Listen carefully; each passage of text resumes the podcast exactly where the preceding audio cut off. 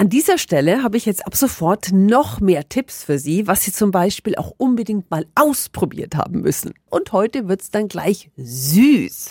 Bin ich dabei.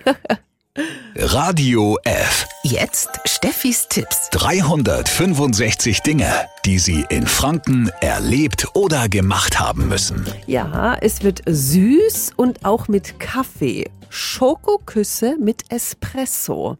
Hä, was? Ja, also ich bin ja gerne in diesem Internet unterwegs, ne? Und da habe ich was entdeckt und das musste ich dann gleich ausprobieren. Geht folgendermaßen. Also ganz einfach Schokokuss köpfen, ja, halt wie so ein weich gekochtes Ei. Vielleicht den Schokokuss vorher mal in den Kühlschrank tun, dann ist die Schokolade und alles innen drin ein bisschen fester. Dann so ein kleines Löchlein oben rein mit einem Löffel, so eine kleine Mulde und dann halt unter die Espressomaschine und rein mit einer kleinen Portion. Funktioniert, schmeckt, wenn Sie auf Kaffee und süß stehen. Wenn Sie es Gästen servieren, mein Tipp, vorher ein bisschen üben, dass Sie so die richtige Größe der Mulde und äh, die Position des Kaffeegusses finden. Aber dann, dann wird's wirklich was.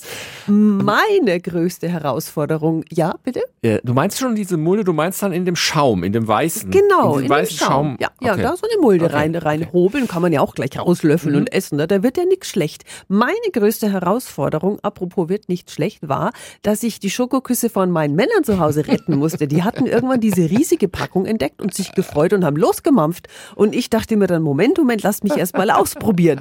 Da- Das Rezept, die Anleitung für meine Espresso-Küsse, die finden Sie nochmal auf radiof.de.